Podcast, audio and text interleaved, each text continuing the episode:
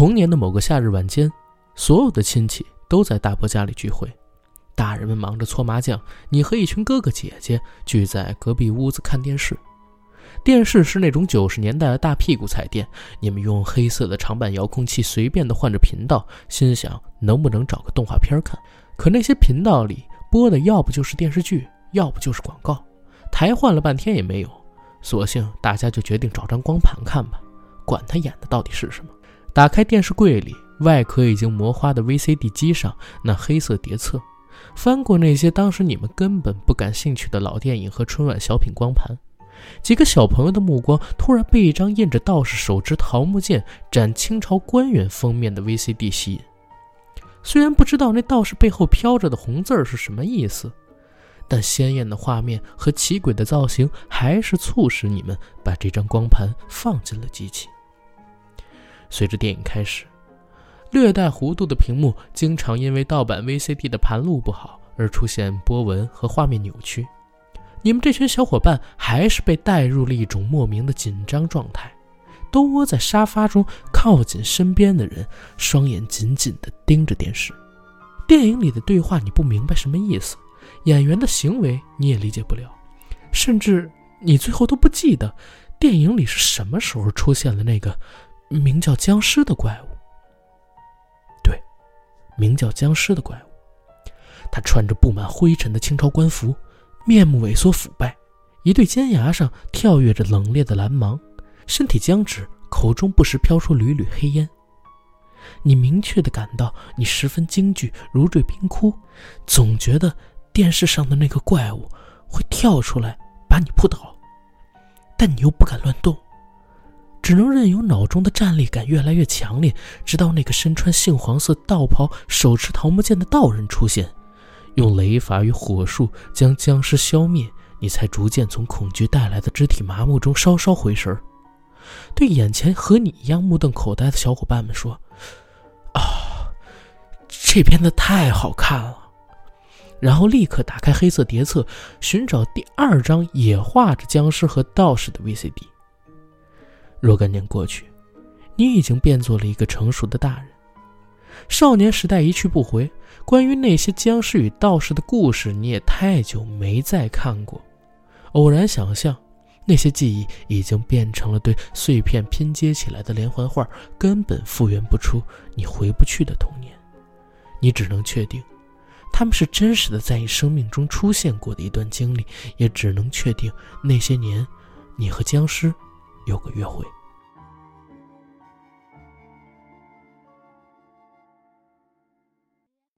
Hello，大家好，欢迎收听我们这一期的硬核电台，我是主播阿甘，非常高兴又可以在空中和大家见面。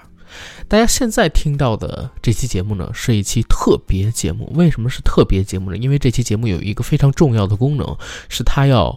给本周五即将在腾讯视频上上线的由阿甘和腾讯视频合作的香港灵幻僵尸电影往事系列专题片预热的。啊，一个音频，说起来很绕嘴啊，但是具体跟大家说说怎么回事儿。在今年的十月底，腾讯视频的人联系到了阿甘，说想和我合作一个专辑。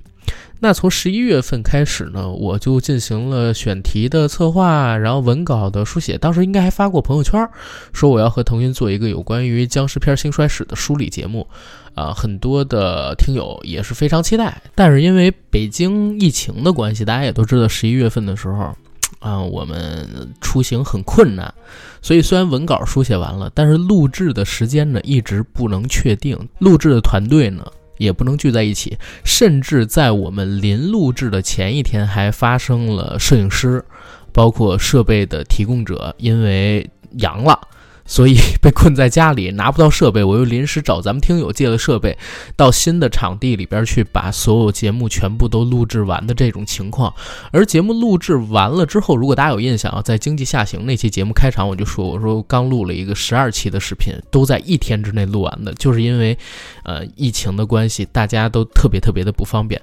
而等这个视频录完了之后，又因为。剪辑团队跟我自己一个接一个的，包括腾讯的人 也是一个接一个都阳了，所以。剪辑的工作是拖了很久，直到最近才完成，才能在本周五的时候和大家见面啊！大家到时候在腾讯视频上边搜“香港灵幻僵尸电影往事”，或者说搜“硬核电台”，就可以搜到这个专辑进行收看。但是好事多磨啊，好饭呢也不怕晚。我对这个系列的视频还是蛮用心的。这个叫做《香港灵幻僵尸电影往事》的系列视频，最初呢叫。我们和僵尸有个约会，但是腾讯的人觉得太雅了，他们要做一个特别直白的，就把专题的名字改成了《香港灵幻僵尸电影往事》。它其实一共分六个主题，大的主题吧。每个主题，因为我写的文稿实在太多，没办法用九到十五分钟他们之前的那个要求。把视频拍出来，所以呢，很多都分成了上下集，大概有十到十二集左右。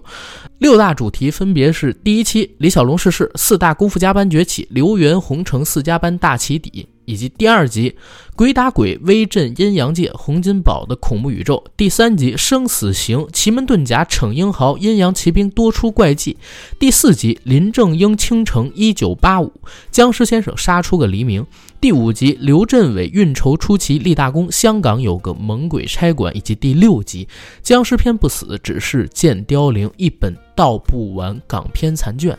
这六大主题呢，分别是从七零年代初李小龙逝世，香港功夫片群龙无首开始讲起，一直聊到八十年代末，香港僵尸片走向末路，这中间差不多小二十年的香港灵幻僵尸电影发展史吧，或者说兴衰史。本周五上线的第一期呢，其实并不是按照时间顺序的啊，因为腾讯这边。做了大数据的分析，说林正英那期可能是呃收视或者说点播率最高的，所以他们会先上林正英《倾城一九八五》，僵尸先生杀出个黎明啊，一九八五年的这一期。那我说也可以啊，你们要先上这一期，我预热的时候正好就可以用前两期的素材给大家讲讲李小龙逝世到洪金宝创立。灵幻公务篇这段时间里边，香港影坛到底发生了什么事情了？所以大家今天听到的节目，实际上和周五能看到的视频正好属于一个上下文的关系，内容呢也不重叠。不过这也说一嘴，虽然之后啊，我现在给大家做音频的这部分的文字素材呢，也会制作成视频。但是因为视频里边加了特别多的电影原片素材，包括说海报素材、人物的背景信息、人物的照片等等等等的这些剪辑团队加进去的东西吧，还是视频更能够体现啊我写的这个文稿它到底要表达什么样的精髓内容。跟我们的音频节目不冲突，还是希望大家周五的时候到腾讯视频上边去搜一下硬核电台，支持支持我们现在所制作的这个节目。行，话不多说，开始进我们正式的内容，从李小龙逝世、四大功夫加班崛起开始聊。一九七三年的七月二十号，一代巨星李小龙离奇逝世。随着他的离开呢，香港动作电影也开始陷入了一阵长达五年的低潮期。这个低潮期并不是阿甘所说的啊！如果大家有看过纪录片《龙虎舞狮》的话，当中有非常多的受采者都有提到过这段时光。为什么会出现这段低潮期呢？因为香港的观众们已经在银幕上欣赏过李小龙式的新派打斗风格，他们开始对重视硬桥硬马、拆招解招式的动作设计和千篇一律的古装背景故事啊感到厌倦了。那以邵氏和嘉禾为首的一众制片厂就在迫切地寻找李小龙接班人的同时，也开始将注意力呢放到风月片、喜剧片等等类型电影里边。所以这个时期，像楚原导演的《七十二家租客》，或者说李翰祥导演的《大军阀》《一乐也》《声色犬马》这类型的风月片、喜剧片开始大行其道。但是呢，作为华语电影唯一在世界影坛具有号召力，也是当年香港电影界拥有最多人才的片种——动作片儿。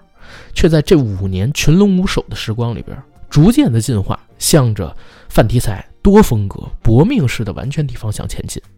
而也正是在这段低谷时期，影响世界影坛的香港电影四大功夫加班开始崭露头角，确立风格，并且准备呢在八九十年代将香港的电影动作设计领上世界之巅。这四大家班分别是谁呢？分别是刘家良率领的刘家荣、刘家辉等刘氏兄弟组成的刘家班，还有以洪金宝为首、林正英、孟海、陈辉义组成的洪家班，还有以成龙为首、火星、李祥全等人组成的程家班，以及袁和平、袁祥仁等一众兄弟为骨干所组成的袁家班。这四大家班里边呢，刘家班的成名最早。早在李小龙出现前十年就已经称霸香港了。刘家良本身是广州人，一九三四年的时候出生，是洪拳大师黄飞鸿的第四代传人。他爸叫刘湛，师承的呢就是绰号叫做“猪肉荣”的林世荣。如果大家有看过李连杰那版黄飞鸿的话，郑则仕演的那个胖子就是猪肉荣的角色。而刘家良呢，从小就混迹在武馆，九岁开始学武，是当之无愧的南派武学大师。那一九四八年时候，为了躲避战乱，刘家良一家就迁到了香港。而第二年，他就在自己父亲刘湛的带领下进入了电影圈，从临时演员还有龙虎舞狮做起，参与到了关德兴版《黄飞鸿》，还有其他一些电影的制作。那为什么作为舞狮的刘湛，就是刘家良的父亲，到了香港要拍电影呢？这就涉及到一段被很多人已经淡忘的历史。一九一零年的时候。霍元甲呢，在上海创立了精武体育会，以教授弘扬中华武术、培养革命力量为宗旨进行发展。时间到了一九三一年的九一八事变之后，日军侵华，因为害怕这些武林人士侠义武犯禁嘛，对吧？聚集在一起变成革命力量，所以开始大量的捕杀和迫害他们。于是，在一九三四年，为了保存火种、延续中华武术，精武体育会就传到了香港。随后，大陆经历了十余年的抗战和内战的战火蔓延，局势动荡。武林高手们呢，也纷纷在这段时期里边逃难去了香港。像咏春的叶问、洪拳的林世荣、吴氏太极拳的吴公仪、八卦门的孙宝刚等宗师重逢在油麻地，武馆、跌打医馆遍地开花。一时之间，当时有个说法说，武馆多过米铺。根据统计呢，一九五零年代，香港曾经拥有四百多家武馆，一万多名习武者。民国武林北拳南传，原指的是一九二九年，万籁生、傅振松、李先武、顾汝章、王少洲五虎下江南，到两广国术馆传授北方拳法。但是没想到，却阴差阳错地开启了整个武林的迁徙序幕。电影《一代宗师》其实就是这段历史的最佳记述。而如果大家想对这段历史有更多的了解呢，也可以看看徐浩峰老师他写的两本书，一本叫做《国术馆》，一本叫做《逝去的武林》。刘家良一家呢，便是较晚一批迁居香港的武林人士。一九四八年到香港之后，因为经济比较窘迫，初建的武馆呢又缺乏名气，刘湛便在四九年的时候，与袁小田纠集了一干洪拳武士好友，凑钱拍摄了电影《黄飞鸿边锋灭族》，又叫做《黄飞鸿正传》，尝试着去贴补家用。自己扮演的角色就是恩师林世荣。当时呢，因为袁小田和粤剧名伶关德兴的关系私交比较好。关德兴也是自降片酬出演了黄飞鸿这个角色。现在我们回看这部电影啊，虽然是制作粗糙，剧情呢也只是惩治恶霸呀、平息乡间矛盾这一类小格局的主题，但是因为黄飞鸿的出现，极大程度的满足了战后香港人对救世主的那些期许，再加上袁小田、刘湛等人借用特技和常年习武锻炼出的神乎其神的边锋灭族功夫，一经上映便大受欢迎。从此之后，不但黄飞鸿成为了香港乃至世界电影史的一个经久不衰的银幕英雄形象，刘湛一家也与电影结下了不解之缘。那第一部《黄飞鸿》大获成功之后，续集电影就像下饺子一样，一部接着一部的拍。刘湛也在拍摄这些电影的过程里边，逐渐由一枚武馆掌门变成了一位武术指导，自家的子女与自家门下的弟子便组成了最初的刘家班。而刘家良作为长子，自然也就被父亲带进了电影圈。一九六三年的时候，电影《南龙北凤》拍摄，刘家良和袁小田的徒弟唐家一起搭档，首次担任武术指导。两人的功夫流派正好属于一南一北，互相融合，设计出了当年啊很新颖的武打动作，深受武侠片观众的欢迎。此后，刘家良和唐家就开始了长期合作，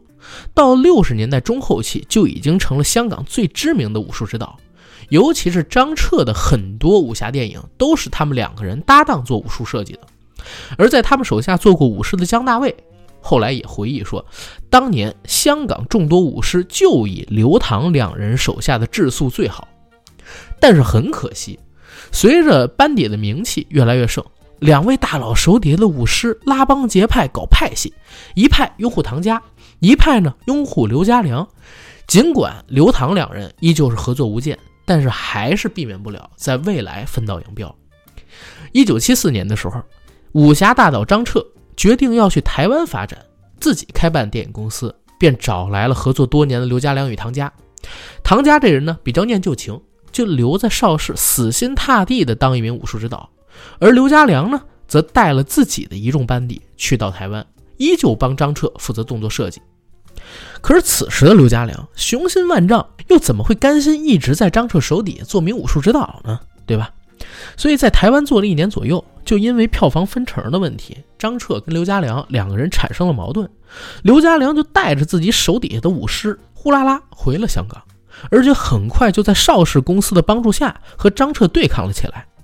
而也正是借着这个契机，刘家良成了香港影坛第一位由武术指导升任的导演。从此呢，刘家良就带着他的刘家班武师一头扎进了他的功夫片制作里。刘家良对功夫片啊有自己的一套认识，他出身名门，耳濡目染之下，几乎可以称作是中国武学的活字典，最起码是南派武学的活字典吧。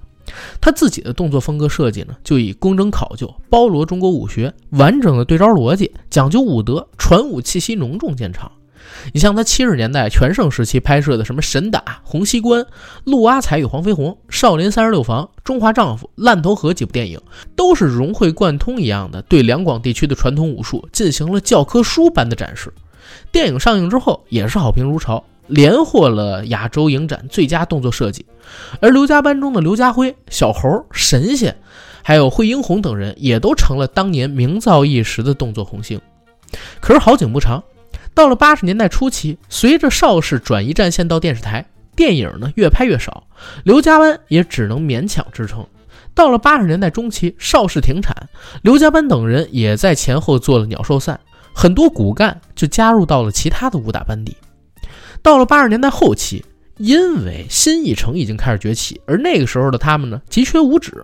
便邀请刘家良入主拍摄了《老虎出更》等片儿。刘家班的一些老兄弟也得以重新汇聚。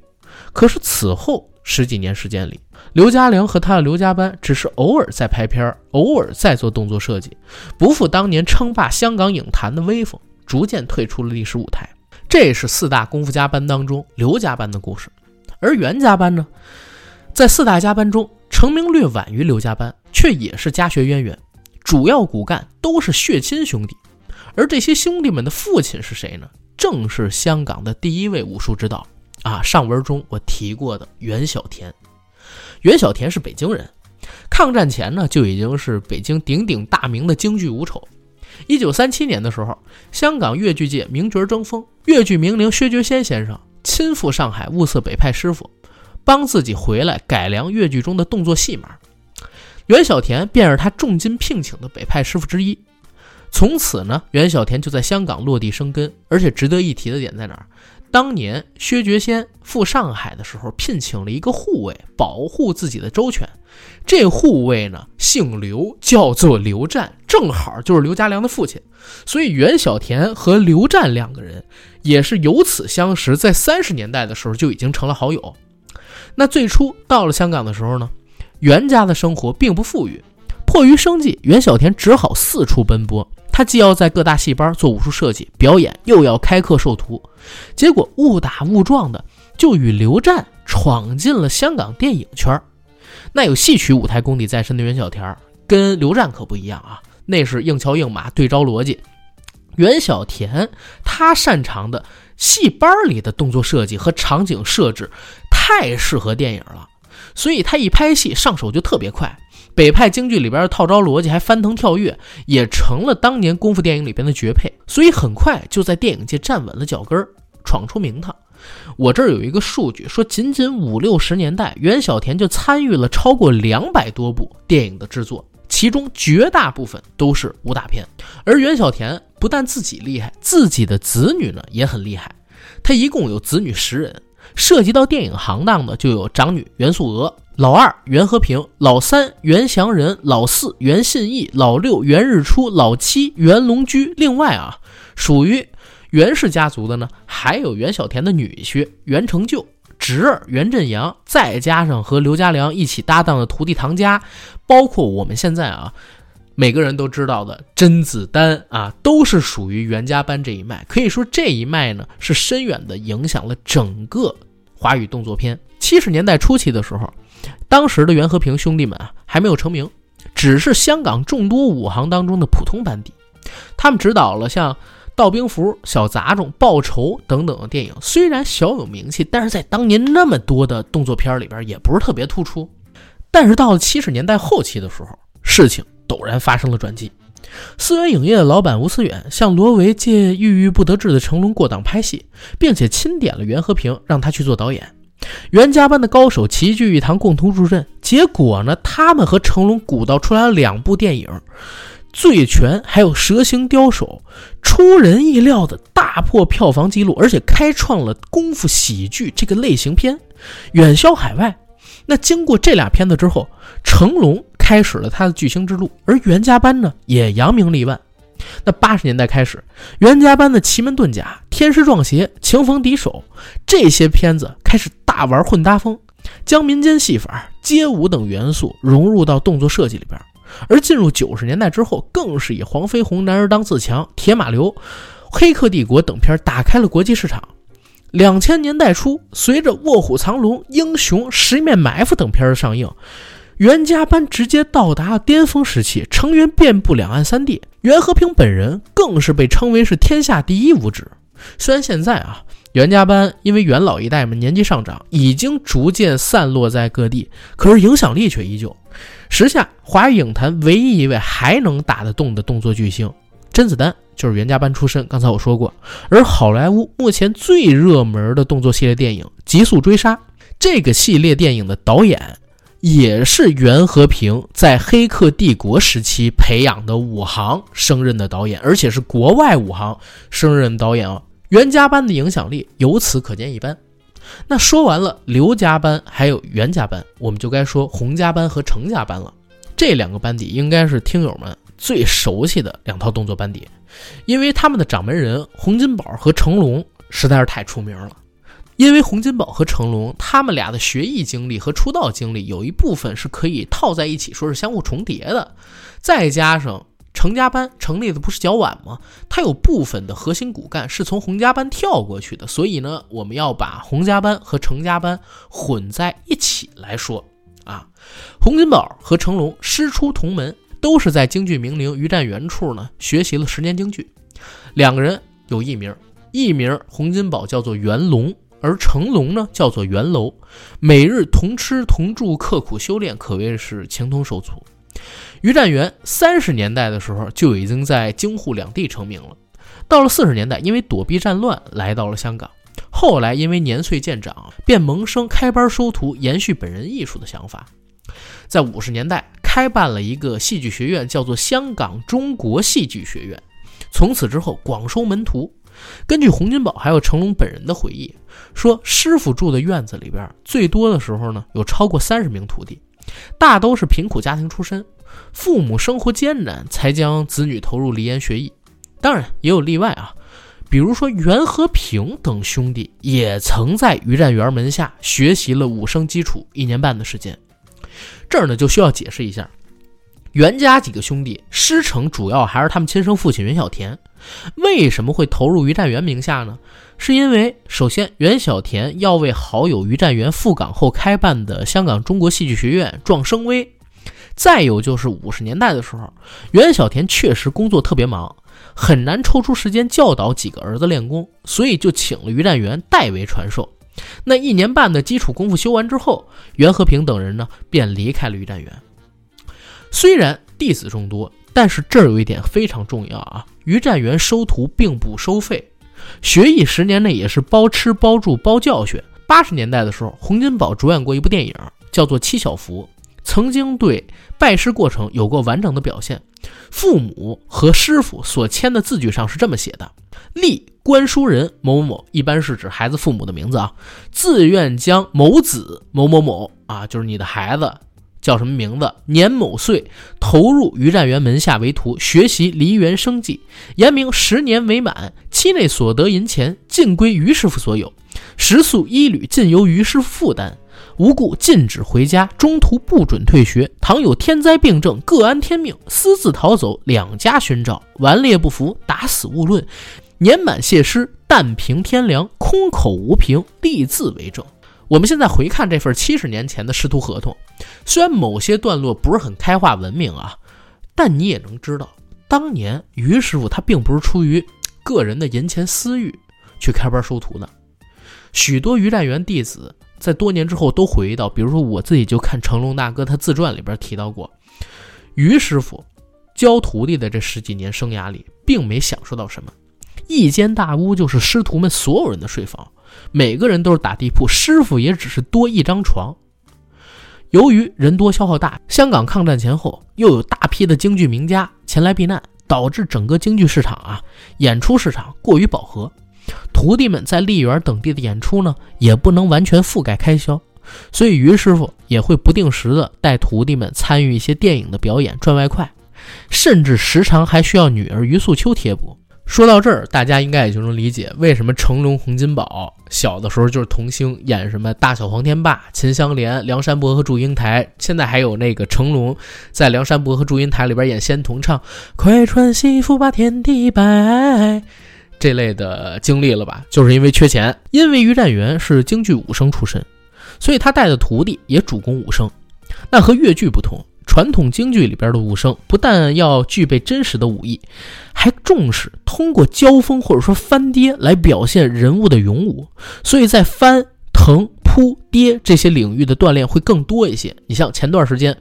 刚刚上映的电影《七人乐队》里，洪金宝指导的单元叫做练功，完整的表现了他们那一代学生在于占元的教导下，每天早晨在天台练的前趴虎。后趴虎、柳摔、三百六、七百二都是啥？这些翻腾跳跃的功夫，其实啊，在他们加入到整个香港电影圈之前，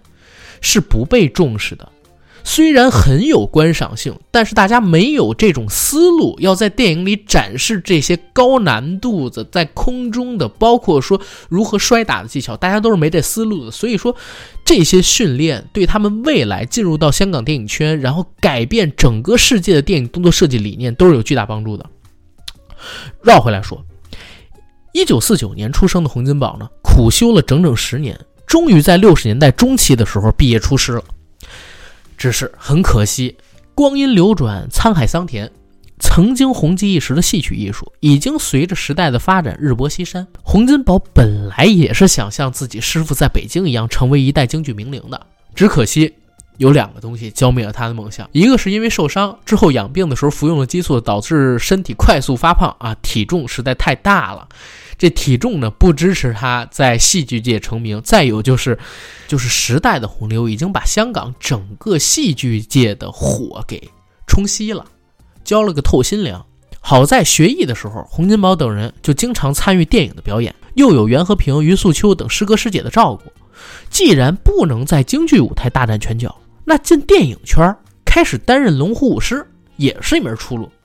那凭借着学戏十年练就的一身好武艺。洪金宝呢，很快就在于占元二女儿的丈夫国泰电影公司知名武术指导韩英杰的提拔下，十七岁的时候就成了全香港最年轻的武术指导，为电影大师胡金铨的大醉侠设计了武打场面。而等到国泰停产，洪金宝更是和韩英杰一同进入到了嘉禾，得到了老板邹文怀的器重，开始成为业内知名的武指。并且在李小龙逝世之后，接手了林正英等等的武师班底，于1977年开始升任导演，独立指导并主演了电影《三德和尚与冲米六》《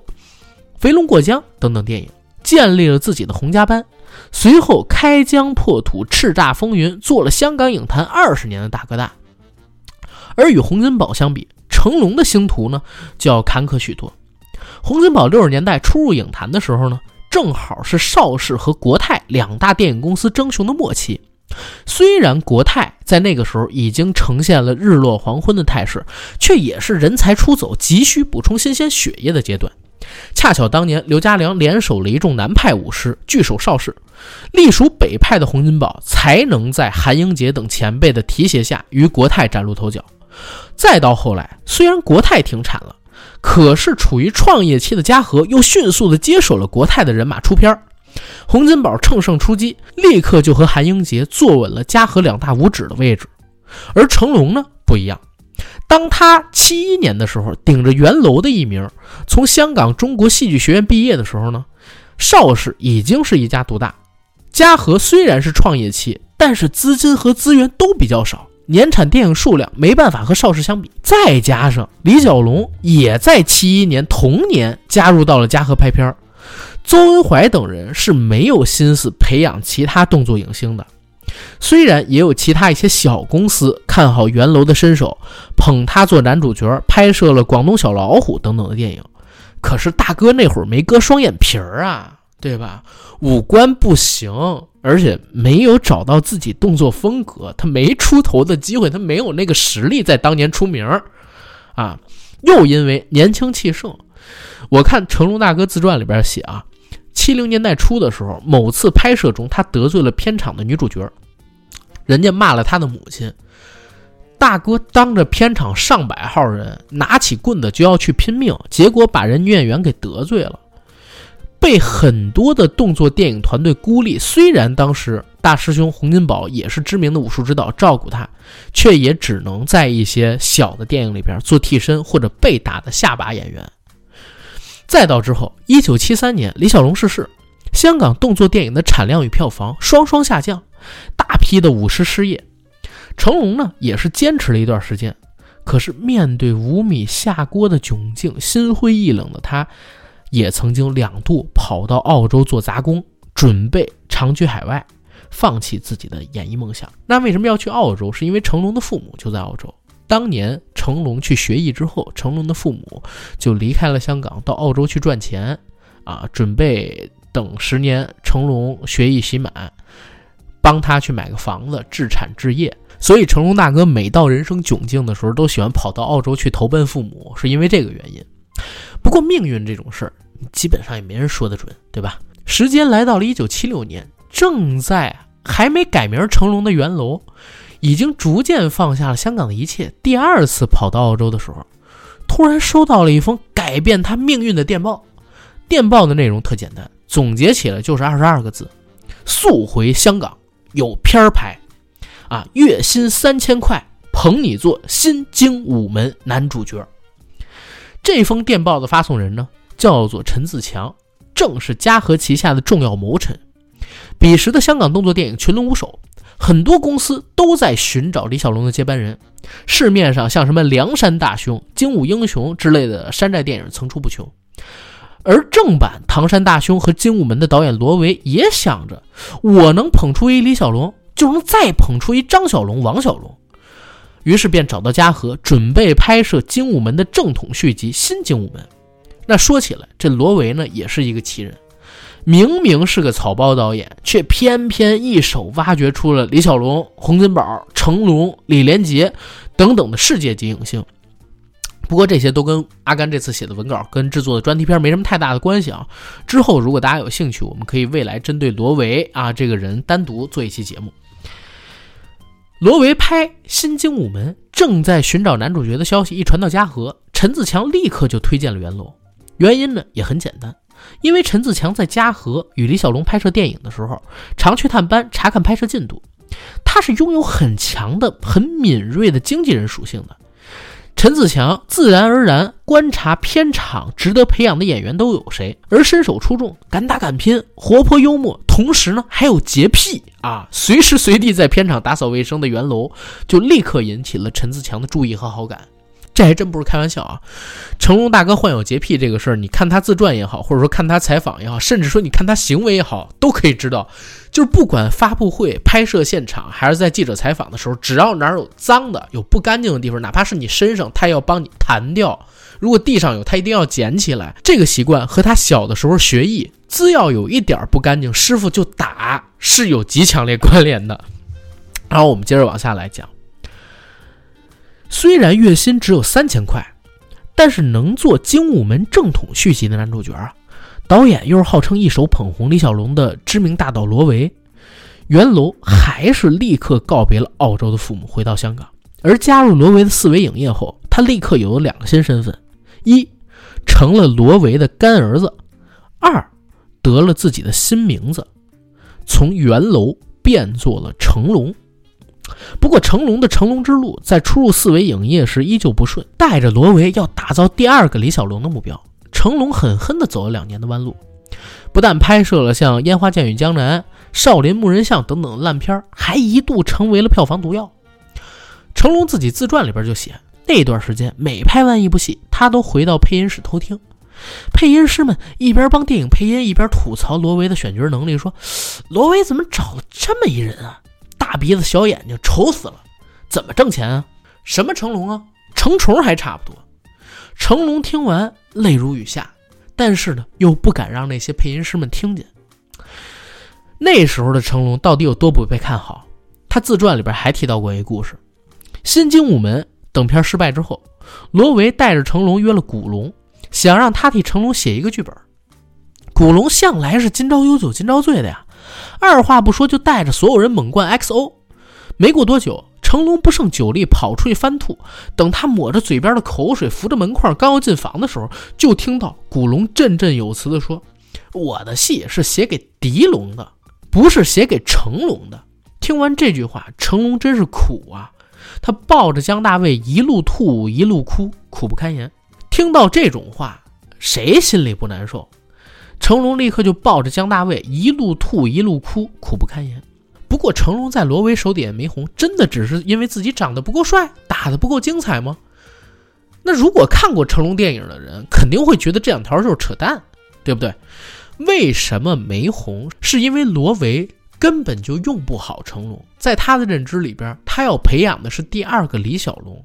想让成龙去模仿李小龙。那既然有一个李小龙，而且人家已经做的那么极致又死了，你后边再怎么学他，大家都觉得你只是一个复制品。而很多人在当年并不知道的一个事儿是，罗维和李小龙拍摄的那些电影之所以能成功，百分之八十并不是因为导演是罗维。而是因为那是李小龙演的电影，那脱离了李小龙，罗维拍的电影就是个大便。你让成龙去模仿一个他自己不熟悉的、自己也不喜欢，而且自己也不是那个性格的人，又让他拍那么烂的电影，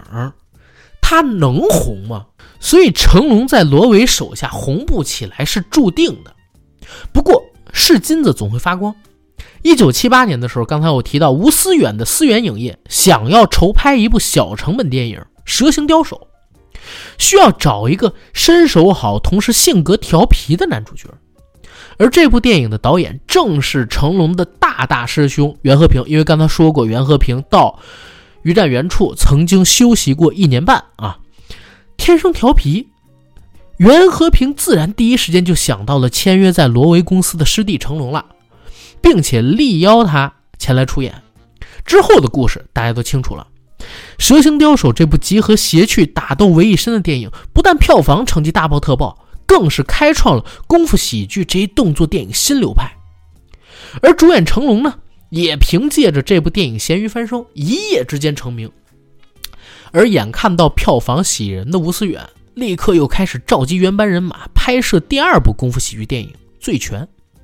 终于在一九七八年的十月五号，《醉拳》这部制作周期仅有三个月的电影就在香港开画了，不用三周的时间就超过了李小龙《猛龙过江》的票房记录，成为香港开埠以来最高票房动作电影。后来更是在全亚洲大爆，不但在日本市场狂收了十九亿日元，更是韩国首部观影人次突破百万的电影。在韩国，《醉拳》可是属于卖疯了的级别。很多韩国电影中都有提到《醉拳》上映之后的火爆，那到底有多火爆呢？这么和大家说，《醉拳》的票房记录在韩国整整保持了十一年，在这期间，没有任何一部韩国电影、好莱坞电影、香港电影，就全世界电影，在韩国没有一部超过《醉拳》的票房成绩的，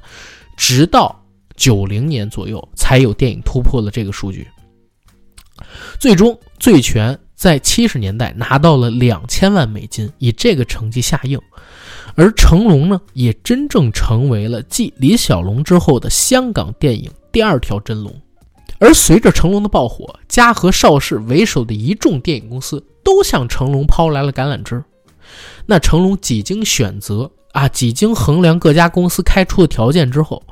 最终还是以四百八十万的片酬。加盟到了邵氏影业当中去，当然了，这其中其实经历了各种各样的事儿，比如说什么十万违约金变千万，直到老财务出来帮成龙打官司才赢了罗维，还有黑社会围堵等等风波。这一块有时间之后再和大家聊吧，因为我们这期节目做的毕竟还是一个啊香港灵幻功夫电影史，对吧？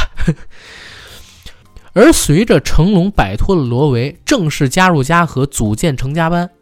成家班出现。宣告了香港电影四大功夫家班的正式形成。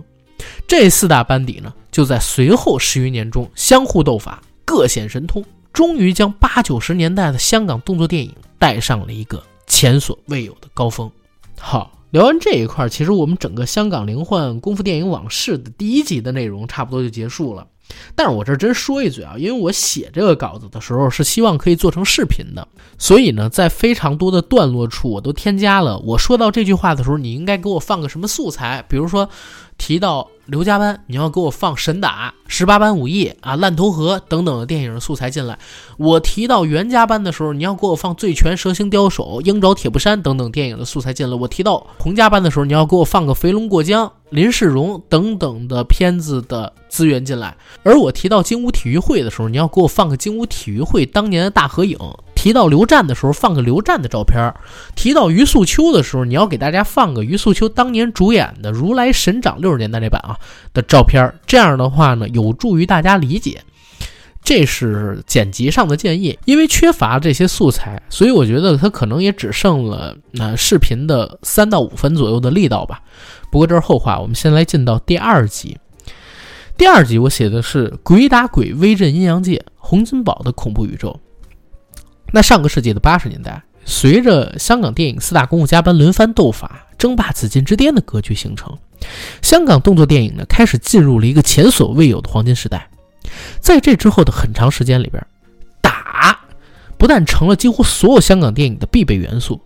而香港动作片本身也演化出了动作喜剧、灵幻功夫、时装动作等等类型，引领世界潮流。不过，在这盛世繁华之下，四大功夫加班本身也各有隐忧。首先是袁和平等一众兄弟组成的袁家班，虽然兵多将广、技艺出众，但却受制于遗传自吴丑父亲袁小田的外形，始终捧不出属于自己班底的一线影星。在各大动作演员都自组动作班底的八十年代，一直不能在票房成绩上大有作为，只能游荡在四大家班之末。其次呢，是刘家良领导的刘家班，虽然他的成名早，辈分也高，又背靠邵氏，还有义弟刘家辉这样外形出众、功底扎实的动作演员，就是少林大鹏大师，包括少林三十六房里的男主角光头刘家辉，之后呢也演过《仙剑奇侠传三》里的邪剑仙。不过，作为电影四大功夫家班中唯一的南派武师班底，正宗武馆出身的刘家良有个坏毛病。这毛病是啥呀？特别因循守旧，啊，奉行传统，拍片思路呢老。虽然在其他几大家班的刺激下偶有创新，不过他拍摄的电影票房成绩始终赶不上红城两大家班的作品。又因为八十年代之后，整个邵氏。逐渐转型到电视制作上面去，甚至在八五年的时候宣布停产电影。年过五旬的刘师傅也只能感叹一声后生可畏。八十年代后期就逐渐淡出了一线斗争。四大家班中的成家班虽然成名最晚，但是成龙太红了，直到现在他其实都可以算得上是亚洲第一巨星，对吧？那八十年代的时候更是佳作频出，屡屡打破票房纪录，声势无两。但是，成龙在当年也有自己的问题。为什么？因为随着成龙电影他名气提升，投资规模和制作周期都在逐步加大，整个年产电影量是四大家班里边最低的，一年可能就拍一部，甚至两年拍一部。最开始的时候还好，但武师这门行当吃的可是青春饭啊。吃的就是四十岁之前的体能和能力。如果你到了四十岁，你不能转型做武指，或者说做目前的演员，那你晚年都是很凄惨的。这一块儿，去年我在七八月份的时候和魏君子做过一期节目，叫《香港动作电影血泪史》，辽龙虎师那期，大家可以去听一听。很多舞狮，首先当年是今朝有酒今朝醉，不攒钱；第二呢，是当年有太多去让他们消费的场景，所以到了晚年如果没有转型成功，往往都无钱傍身，很凄凉。这就导致每一个舞狮都特别在乎自己能不能在年轻的时候尽量多挣些钱。那因为成龙电影的产量实在是太低了，尤其你跟洪家班比，洪家班你知道洪金宝哎，一年开八部电影也是很正常的事儿，而刘家良在邵氏一家独大，刘家班更是覆盖了整个邵氏的产量，而袁家班虽然名气没有那么盛。但是人家四处接活儿，所以成家班的舞狮不甘心只领月薪，是最爱外出接拍私戏挣钱的。因为这个事儿呢，成龙还有他自己的舞狮兄弟都是心有嫌隙。到了九二年飞鹰计划拍摄，因为这个电影严重的超支超时，舞狮们要求的超时津贴呢，邵氏又没能如约发下，成家班一度就解散了。这在当时还有报道，包括成龙说心凉等等的说法啊，大家可以去搜一下。直到一九九五年，因为香港电影开始走下坡路的，而且走的下坡路走得非常的快。首先是因为好莱坞的冲击，其次以台湾为首的等等外部市场全都卖不动了。第三，盗版光盘大行其道，导致每一家电影公司在那个年代都开始亏钱啊，武师们也找不着工作，所以呢，大家又求成龙。重新啊，组建了成家班，这是到九五年，中间有三年的时间是解散的。至于洪金宝的洪家班，八十年代的时候可以说是四大家班当中当之无愧的第一班底啊。原因有以下几点：第一，兵多将广，群贤汇聚。作为于占元门下的大弟子，洪家班不断接手了最多中国香港戏剧学院的学生，其中不乏元彪、元武、元华、元奎等等好手。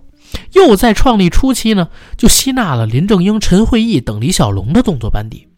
所以人才储备上绝对是冠绝群雄。第二就是刚才我提到的洪金宝年轻的时候创作力太惊人了，整个八十年代他监制了四十九部电影，如果再算上他没挂监制的，只是担任动作指导或者说单纯去做演员的电影，我相信总量超过六十部，也就是说一年六部。一年六部，还有一些是不挂名的，那可能就更多了。如此大批量的电影产出，洪家班一众武师自然是名利双收啊。再有第三点，洪金宝虽然票房号召力不如成龙，却也是在全亚洲走红的顶级动作影星，火车头效应远远超过成家班之外的袁家班和刘家班。那洪家班的隐忧在什么地方呢？答案呢？就在洪金宝本人的野心和性格上。虽然洪金宝始终不承认和成龙存在竞争，但只要熟悉香港电影的观众都知道，作为师出同门、隶属同家公司的两个人啊，在事业上一直呈现出某种暧昧。一方面是兄弟情深，互相扶持；但另外一方面呢，俩人其实也有点互相较劲，总要在制作的电影上边啊争出一个高低来。因为两兄弟。他们俩拍的动作电影风格比较相似，而我自己认为啊，洪金宝受限于外形，人气始终差着成龙一截儿。再加上洪金宝性格豪迈，大哥气派，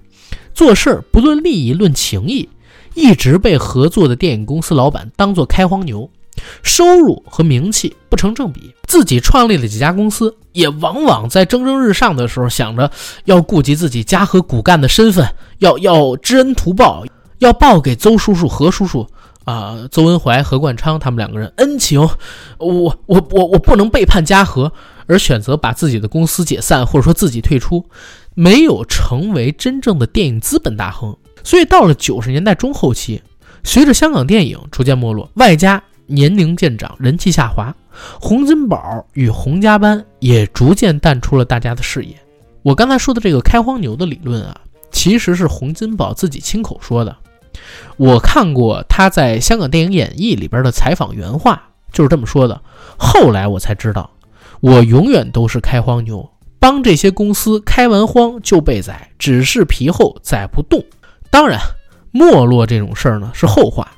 未来如果我们能做洪金宝的专题，我们也可以详细的跟大家展开一下。现在还是让我们把目光调回到一九八零年。那既然单纯的动作喜剧拍不过成龙，洪金宝该怎么办呢？一九八零年十二月二十四号啊，圣诞前夜上映的《鬼打鬼》给我们提供了答案。提到香港的僵尸片儿大家首先想到的肯定都是林正英僵尸道长，是吧？但是不得不提的是，香港僵尸片的兴起还有一个人功不可没，那就是洪金宝。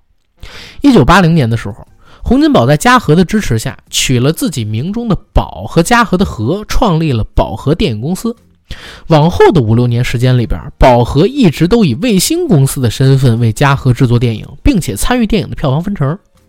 因为它产量高，刚才我说过了啊，一度成为了嘉禾最重要的卫星电影制作公司。而宝禾的创业作，就是我们这期标题里写的“开灵幻功夫喜剧先河的鬼打鬼”。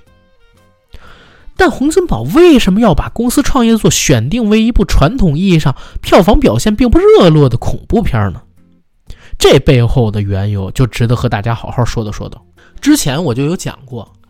成龙成名之后，同为嘉禾大将的洪金宝一直在和自己这位师兄弟的事业上呈现出一种竞争的暧昧。七十年代末期。自导自演了《赞先生与找钱华》《杂家小子》等片之后，洪金宝就明确的感觉到，如果是单纯的动作喜剧，自己是没办法和成龙分庭抗礼的。他就开始寻找其他的属于自己的电影风格。这时候，也就是八零年上映的两部香港恐怖电影，让洪金宝脑子里闪过了灵光。第一部就是由邵氏导演桂志红策划拍摄的电影《邪》。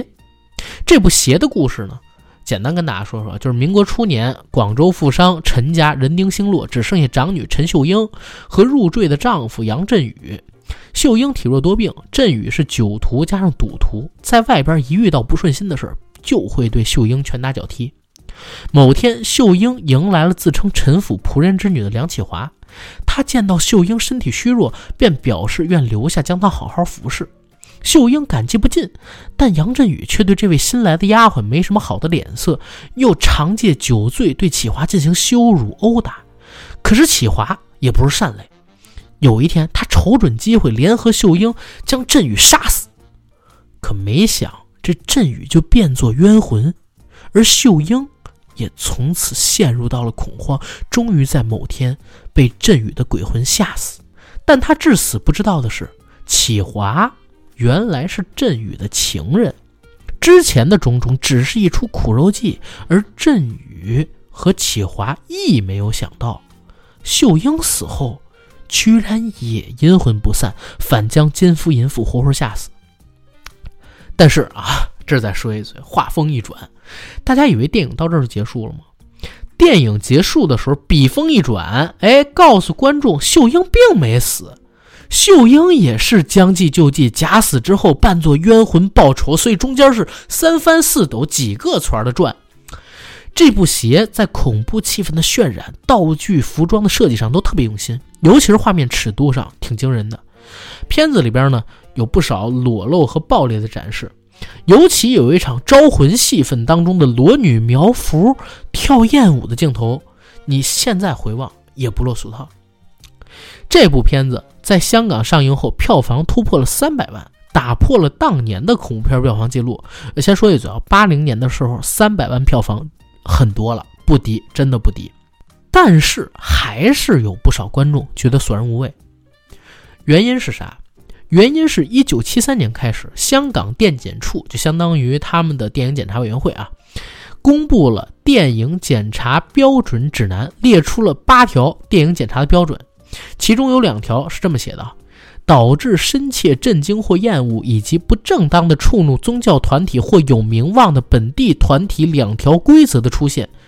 直接导致时装恐怖片成为创作的雷区。我这儿呢也可以给大家念念我搜到的电检处原文啊，列出的八条是这么写的：A. 导致深切震惊或厌恶；B. 败坏道德或鼓励犯罪，尤其是暴力罪行或是鼓励非法吸毒；C. 鼓吹香港不同肤色种族、阶级、国籍、信仰或地区利益人士之间的仇恨；D. 不正当的触怒宗教团体或有名望的本地团体；E. 令香港司法不正的恶名远扬；F. 鼓吹仇恨或蔑视政府；G. 危害与其他地区的良好关系；H. 鼓励破坏公安。这八条看起来很熟悉啊。对吧？这八条看起来很熟悉啊啊！在那之后，尽管邵氏等公司也推出了《色中恶鬼》等等不少恐怖电影，但不论上映前打的噱头是冤魂索命，还是恶鬼害人，到最后都是人扮鬼吓唬人的故事结局。很熟悉，很熟悉。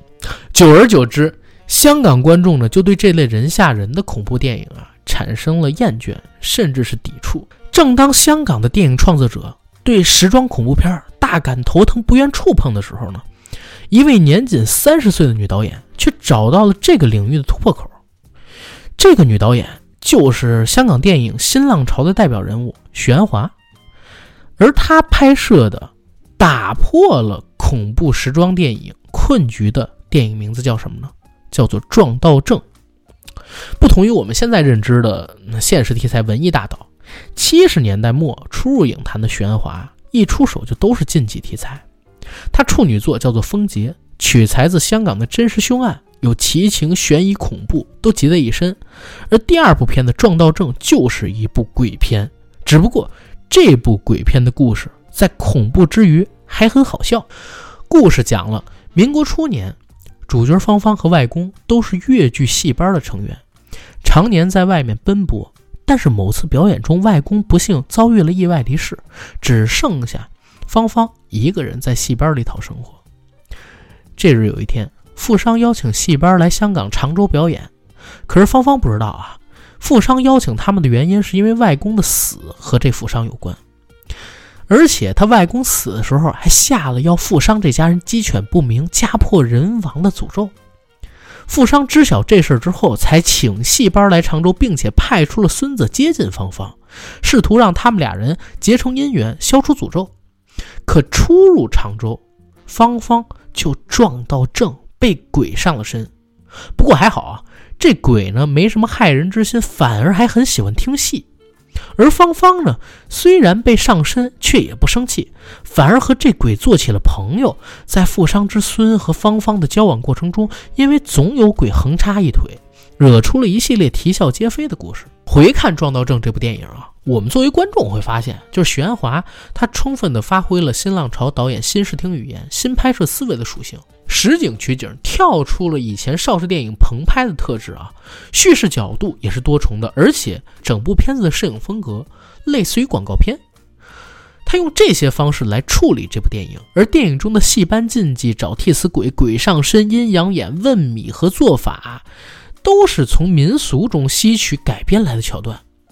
再加上片子里融入了少年少女的青春萌动，肖芳芳本人的那种傻大姐的气质，又和这部片子充分融合，直接就让这部鬼片在恐怖之余变得既活泼又有人情味儿。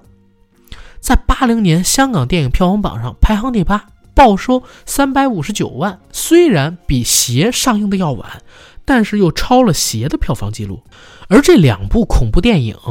商业上的成功，也让洪金宝看到了市场上的商机。就想着，既然大家想看真鬼，那我就拍一部有真鬼的电影不就行了吗？如果害怕电检条例里导致深切震惊或者厌恶，以及不正当的触怒宗教团体或有名望的本地团体这两条规则，那我就学许鞍华，在鬼片里加入大量喜剧和功夫元素不就行了吗？终于。在一九八零年六月，洪金宝带着自己的洪家班拍摄了一部石破天惊的灵幻功夫电影《鬼打鬼》。根据编剧黄英还有刘天赐回忆，《鬼打鬼》的故事构想最初源于出身戏班的洪金宝记忆中的奇闻异事。几人在开会时头脑风暴，不断填充内容，并通过搜集中国乡野传说与民间故事编撰桥段。还从署名为“长”。白号鸽子所作的志怪小说集《萤窗夜草》中选取的尸变这一章节做骨干，出了大纲，